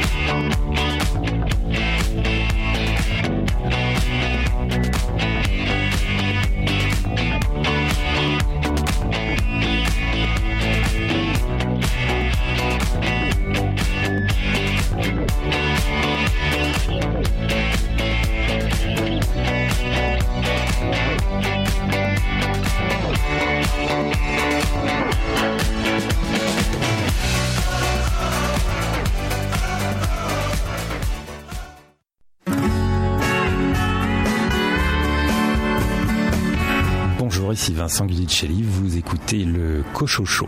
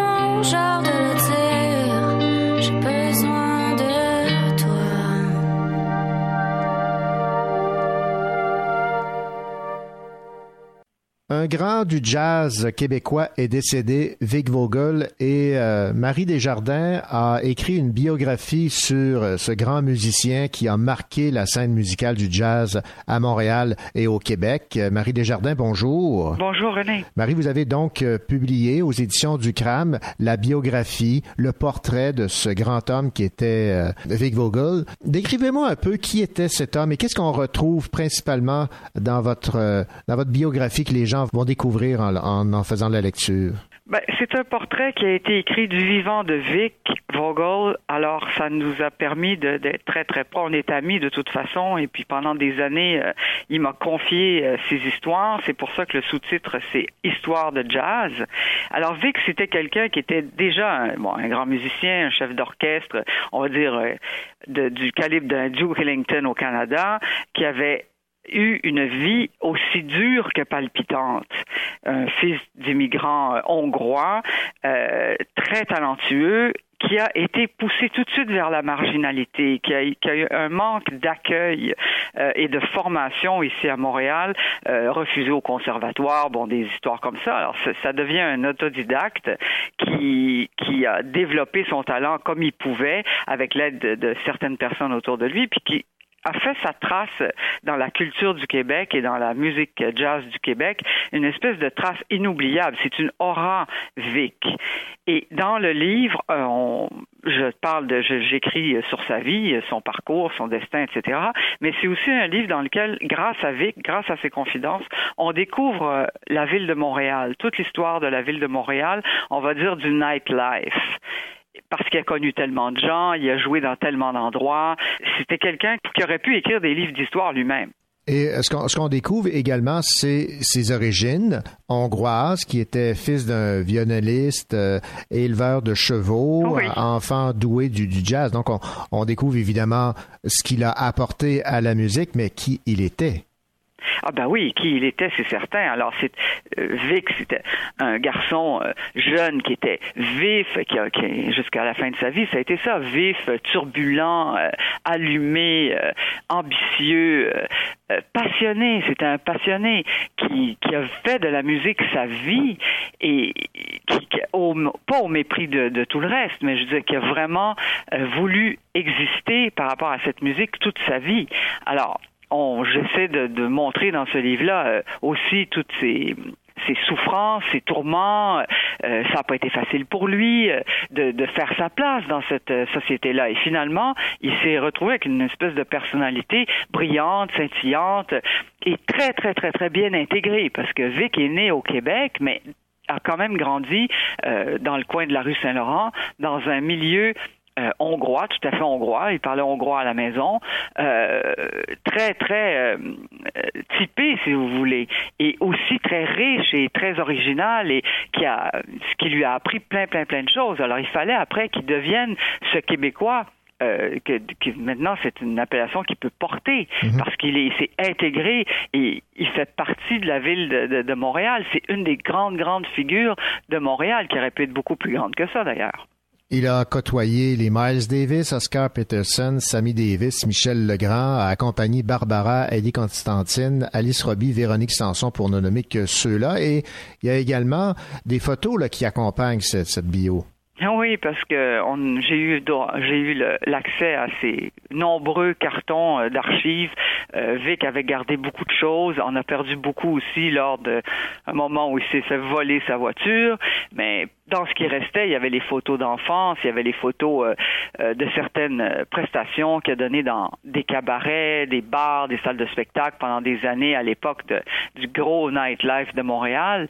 Et en effet, a pu accompagner beaucoup, beaucoup de gens connus euh, du milieu, des chanteurs, euh, a joué avec d'autres gens et surtout euh, dans le cadre du festival de jazz, c'est évident, pendant des années. Évidemment, ce qu'on découvre aussi, et ça je, l'ai appris, c'est que on, doit beaucoup au pianiste Alain Lefebvre de nous faire découvrir le compositeur André Mathieu, mais Vic Vogel a été le premier à redonner un souffle aux créations de ce grand compositeur André Mathieu.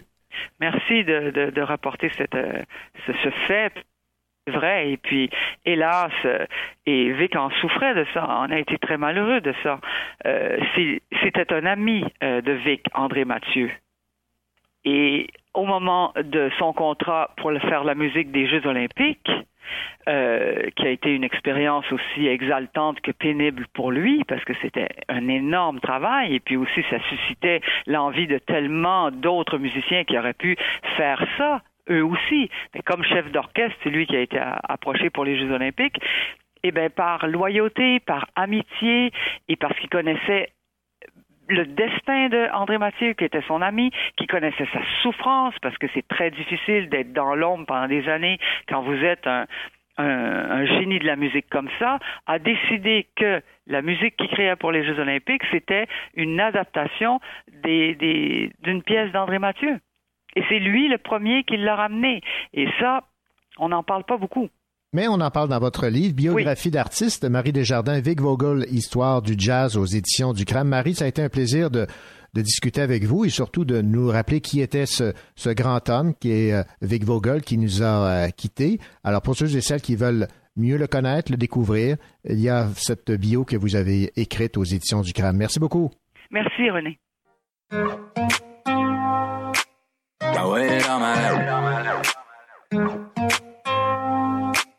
I waited all my life. Désolé, mais pas désolé, cette fois-là, il fallait y aller. Vaut mieux être soi-même que d'être mal accompagné. La médecine fait des miracles, ma tenue peut en témoigner. Hier, elle était malade, demain, elle sera soignée. Que Dieu soit oui, oh yeah. Je quitte le foyer, je le douanier. On s'envole pour faire le vide, on atterrit pour ravitailler. Kinda like a big deal, feeling like Kanye. De Québec sur les épaules, puis une Suisse sur le poignet, oh yeah. Des plaques plein le corridor. Mais parle-moi pas d'or, only God can judge me, dog. Le salaire minimum, un minimum, un hundred Salaire que tout ce money talk était prémonitoire. Quand tu bouges comme on bouge, c'est facile d'oublier. Il est supposé d'être sur scène, ils savent même pas où il est. Une heure de retard, maybe more, no less. Mais quand je consulte la Rolex, me trouve fashionably late. Oh yeah. I waited all my life, cette fois-là, il fallait y aller. I waited all my life, cette fois-là, il fallait y aller. Fallait y aller, fallait y aller. I waited all my life, cette fois-là, il fallait y aller. Fallait y aller, fallait y aller. I waited all my life, cette fois-là, il fallait y aller. Ils ont fait rentrer les mados, sortir les bados. Donc mon attitude dans le club est optimiste. Ils voudraient qu'on arrête notre cinéma, mais de mémoire, nous on connaît pas nos limites. On connaît juste nos limites. Rockefeller Murder Rink. On travaille à s'en rendre malade, ensuite on meurt de rire. Haha, c'est le kid qui perce l'écran, mais qui reste derrière son mur de fit. Guess you might have heard of him. Ah, j'ai trouvé la perle rare. On part vers la mer Azur, c'est sûr qu'on perd le nord. Rien d'autre que du linge de rechange dans une valise Saint-Laurent. She's the good kind of bad, so right, she kind of wrong. On a brisé le système.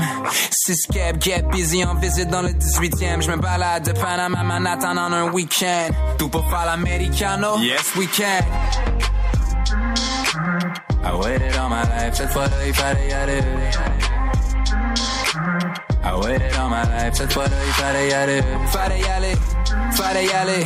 I waited all my life, cette fois-là, il fallait y aller. Fallait y aller, fallait y aller. I waited all my life, cette fois-là, il fallait y aller. Yippee je le foyer, je le douanier, on s'en va. Yippee kaye, yippee yippee yippee yippee kaye, yippee je quitte le foyer, yippee yippee yippee kaye, yippee yippee yippee yippee kaye, yippee kaye, je le foyer, je le douanier, on s'envole pour faire le vide, on atterrit pour ravitailler. S'envole pour faire le vide, on atterrit pour ravitailler. I waited all my life, cette fois-là, il fallait y aller. Fallait y aller, fallait y aller. I waited all my life, cette fois-là, il fallait y aller. Fallait y aller, fallait y aller. I waited all my life, cette fois-là, il fallait y aller. Fallait y aller, fallait y aller. I waited all my life, cette fois-là, il fallait y aller.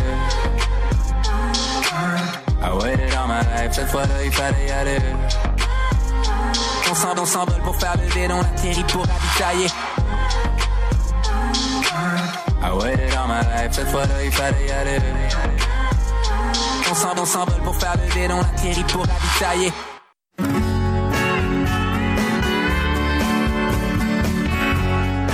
Vous écoutez le Cochocho en compagnie de René Cochot, votre rendez-vous littéraire.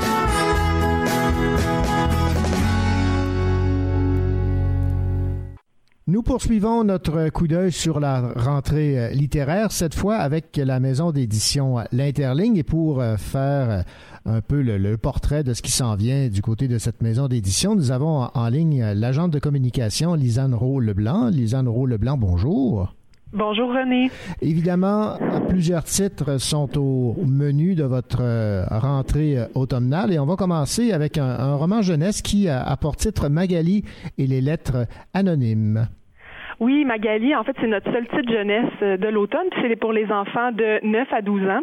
Euh, Magali, c'est une série qu'on a déjà à l'Interligne. Ça va être le sixième tome, Magali et les lettres anonymes.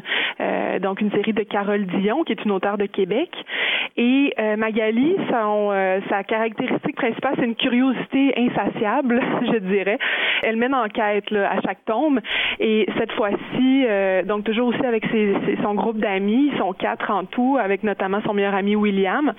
Et là, cette fois-ci, c'est que Magali, euh, bon, elle va, premièrement, elle tombe amoureuse pour la première fois, elle rencontre un garçon, elle tombe amoureuse, et peu de temps après, euh, elle commence à recevoir des lettres anonymes. Donc, ça devient assez inquiétant. Et les lettres anonymes contiennent euh, des proverbes qu'elle doit déchiffrer, donc avec ses amis. Et puis là, elle va se demander, mais qui donc, euh, qui donc lui envoie ça? Parce que souvent, les, les proverbes ont lien avec des choses qui, qui se produisent dans sa vie quotidienne. Donc, c'est un peu effrayant. Et, euh, et donc, elle, va devenir un petit peu parano et savoir qui, mais qui, est-ce qui m'envoie ça? Puis elle se met à soupçonner même ses, son frère, ses amis. Euh, donc, c'est une enquête, euh, je dirais, particulière pour ça. Il y a un, côté où on voit Magali un petit peu plus, un petit peu plus vulnérable, un petit peu plus fragile dans cette enquête-là. Mais c'est toujours aussi divertissant. Et puis, même si c'est le sixième tome, là, ça se lit indépendamment aussi. Donc, les gens peuvent commencer, les jeunes peuvent commencer avec Magali les lettres anonymes, puis découvrir ce- ce- ce- cette jeune héroïne qui est vraiment euh, curieuse. On peut que l'aimer, cette Magali. Ben, je l'aime, je l'aime déjà. Donc, une part de mystère dans cette euh, nouvelle aventure de, de Magali. Parlons maintenant d'un titre qui euh, m'accroche. C'est un recueil de nouvelles, Visage dionysiaque. Oui, visage dionysiaque, ben ça c'est très particulier parce que bon, premièrement, Laurent Fadani euh, est un poète. Il a publié trois recueils de poésie chez nous, et là c'est la première fois qu'il écrit un recueil de nouvelles. Euh, et aussi, parallèlement donc à sa, pratique de poète, il possède un vignoble en Colombie-Britannique depuis quelques années, et euh, donc s'intéresse euh, évidemment beaucoup au vin. Donc là, son recueil Visage dionysiaque, il s'est inspiré de 20 vins qu'il avait goûtés en 2017, donc pas nécessairement ses propres vins, mais des vins, euh, c'est des grandes bouteilles, là, des, des grands crus. Et à partir de là, il s'est rendu compte dans le fond que souvent, ben, on décrit les vins hein, avec des caractères, euh, euh, bon, on va dire, euh, il est corsé, il est, euh, il est rond, il est léger, etc. Donc lui, ça, ressemble à des, des caractéristiques de, de, de personnages. Donc il s'est mis à écrire comme ça des, des, des courtes nouvelles, euh, créer des personnages avec les traits de caractéristiques de chaque vin. Donc ça donne des, des courts textes, mais qui nous entraînent à chaque fois dans des univers très très différents et qui rappellent donc les, caractéristiques des vins. euh, qui ont inspiré les nouvelles. Puis en début de nouvelles, on a chaque fois la fiche de dégustation euh, des livres. Donc ça, ça va être super intéressant à lire. Puis ça, ça se déguste là tout, doucement. Euh, tu sais, ça se lit très bien. C'est assez léger. Et puis donc c'est ça, son amour des vins est passé dans dans ce recueil là. Donc, ça se lit aussi bien qu'on déguste une coupe de vin. Oui, euh, je suggère fortement une petite coupe de vin en lisant euh, ce recueil. Mon père euh, Boudarel et moi, c'est un roman inspiré de la vraie histoire d'un camp, le camp 113. Oui, euh, donc c'est un, un assez court roman en fait euh, de Aristote Kavungu qui a l'intérêt de mettre en parallèle, disons, deux histoires un peu euh, d'horreur dans des camps, euh, des camps de la mort ou des camps de travail, euh, parce que bon, le, le narrateur euh, est originaire du Congo et au début ça commence, son père revient de, de- d'un, d'un de ces camps, là, il a passé comme plusieurs mois donc prisonnier d'un camp comme ça au Congo. Et là, donc le, le, le narrateur est tout jeune et il est traumatisé un peu par l'histoire que son père raconte aux adultes, mais que lui vient écouter, euh, vient écouter aux portes. Et puis plus tard, euh, donc il aura quitté euh, le Congo, euh, il fait ses études à Paris, et puis là par hasard il tombe sur, il trouve le portefeuille d'un homme, Georges Boudarel, qui est un Français qui aurait été euh, impliqué là, qui, qui était en fait un, un présumé euh, criminel de guerre, qui aurait torturé un tortionnaire là, pendant la guerre d'Indochine, donc le, le- au camp 113 qui est connu là, historiquement. Et là, il va rencontrer cet homme-là. Au départ, il sait pas trop euh, qu'est-ce qu'il à quoi s'attendre. Et puis là, il, il peut pas s'empêcher de l'interroger cet homme et d'essayer de comprendre, de faire, de, de, de, d'essayer de, parce que là, son père euh, depuis ce temps-là, euh, depuis l'histoire du camp au Congo, est décédé. Et comme en souvenir de son père qui a vécu l'horreur, qui a été torturé, il veut essayer de comprendre comment est-ce qu'un homme peut devenir un tel monstre. Euh, essayer de trouver une espèce de sens là-dedans, s'il y en a un. Il y en, il y en a pas vraiment, mais en tout cas, essayer de, de d'aller aux racines du mal un peu là. puis donc ça va être euh, donc c'est, très intéressant pour ça là, pour ces, ces aspects euh, historiques et, et, et même philosophiques et puis ça porte à réflexion certainement Aventure d'un soir, ça c'est un recueil de nouvelles euh, signé Daniel Marchildon.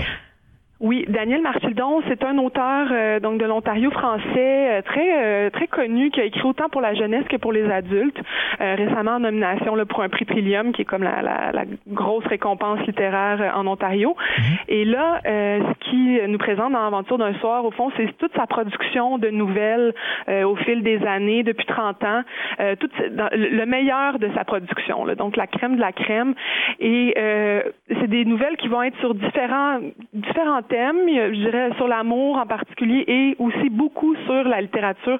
C'est ça qui est très intéressant, je trouve, parce que ça amène un peu dans les coulisses aussi de ce que c'est euh, la vie d'auteur, puis un petit peu euh, l'humilité que ça prend. Euh, des fois aussi, ça peut être dur sur l'ego de se rendre compte, bon, on, vend pas beaucoup de livres, ou on n'est pas très connu, ou, ou on n'est pas reconnu dans sa propre ville, des choses comme ça. Donc c'est c'est très Daniel, on sent qu'il s'amuse beaucoup là-dedans, et nous aussi, il y a, il y a une, une ironie très intéressante. Et puis, euh, ça aussi, là, ça, ça se dévore euh, tout seul, ce, ce, recueil de nouvelles-là. Je vous le recommande. Prochain livre, c'est un roman qui euh, m'intrigue beaucoup. Ça, ça, ça s'appelle Chronique U trait d'union militaire. En fait, c'est un vétéran de l'armée qui, qui se raconte. Oui, c'est. Puis on comprend le, le titre, hein, il, est intéressant, puis on, on, le comprend dès le début avec la, la citation en exergue de, de l'auteur, en fait, qui dit que le, le travail de, dans l'armée, c'est humanitaire, humilité euh, et huma, humanité. Mm-hmm. euh, donc, c'est trois récits, euh, trois moments clés de la carrière de Jean-François Lemoine, qui est un vétéran de l'armée, qui a passé vraiment plus de 35 ans là, dans les rangs de l'armée euh, comme euh, artificier. Et donc, euh, ça commence au début euh, à sa formation en artificier et désamorçage au Royaume-Uni. Euh, puis en arrière, ben là, on voit les tensions avec le, le, pays, dans le fond, est secoué par les attentats de l'IRA. Euh, ensuite, on va aller un petit peu plus au milieu de sa carrière où là, il se retrouve en ex-Yougoslavie juste après le, le, le, démantèlement, pas nécessairement pendant la guerre, mais disons plus euh, après avec les, stigmates justement de la guerre, puis euh, la gestion qu'il y a à faire sur le terrain de ça, là, les, les, bombardements, les mines, etc. Et puis à la fin, ça va être une opération en Irak, en, pas en 91, mais en, plus tard en 2005. fait que parfois on est autant dans l'action, puis sais euh, la tension est à son comble, on se dit mon Dieu, qu'est-ce qui va se passer? Et d'autres moments, c'est beaucoup plus euh, bon, qu'est-ce que c'est la vie au quotidien dans l'armée, euh, les amitiés qu'on qu'on noue, les gens aussi avec qui il faut collaborer malgré la, la, mésentente ou les, les divergences d'opinion. les c'est très très humain, très intime en fait comme récit. Donc pour ça, moi j'ai beaucoup apprécié. puis le côté aussi, bien évidemment, comment on vit, comment on fait pour avoir une vie personnelle quand on vit ce, ce, ces choses-là. Donc, on, le voit aussi avec sa famille. Euh, mais ce qui m'a beaucoup frappé, c'est vraiment les relations de travail, puis d'équipe, puis de comment ces gens-là se deviennent soudés par euh, les épreuves qu'ils traversent ensemble. Parlons maintenant de cette euh, nouvelle arrivée chez vous, Henri Lessard, un recueil de nouvelles qui a pour titre Grève des anges. Oui, déjà le titre, hein, on, on est attiré par ce Grève ouais. des anges. C'est très intriguant, c'est très drôle. Puis je pense que ça donne bien le ton aussi euh, de ce recueil de nouvelles-là, qui est le premier pour Henri Lessard, donc un, un tout nouvel auteur. Euh, c'est un, je pense que ce qu'on appelle maintenant, c'est un, un short story cycle. Je ne sais pas s'il y a un équivalent français, mais en tout cas, c'est euh, euh, un recueil de nouvelles, mais qui est toujours... Euh, toutes les nouvelles sont euh, mettent en scène le même personnage. Ouais. Euh, et donc, c'est une jeune femme, euh, au début, là, qui a environ 16-17 ans, puis après, vers la fin, là, 20 ans. Euh, donc on la suit là, pendant quelques années euh, sur euh, des, des, épisodes. C'est, pas nécessairement rempli de péripéties.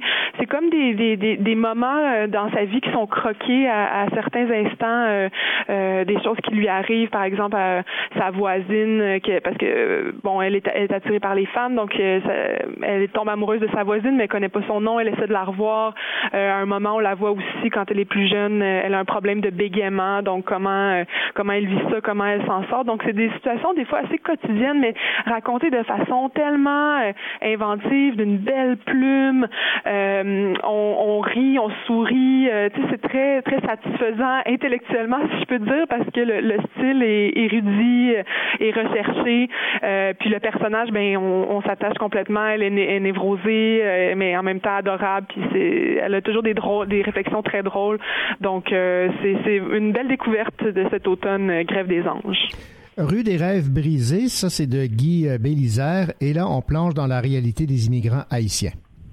Oui, parce que Guy Bélisère lui-même est d'origine haïtienne. Ça fait 40 ans euh, qu'il est au Canada, qu'il travaille là, dans le coin d'Ottawa.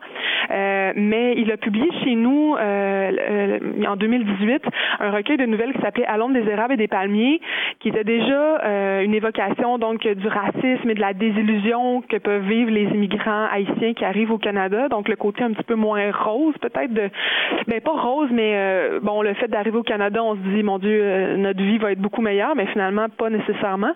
Et là, euh, dans ce, là, c'est son premier roman euh, et il explore encore plus avant euh, ces thèmes-là, ces thèmes de, du racisme, de la désillusion, de l'exil, de, de, la nostalgie hein, par rapport à son pays d'origine, évidemment.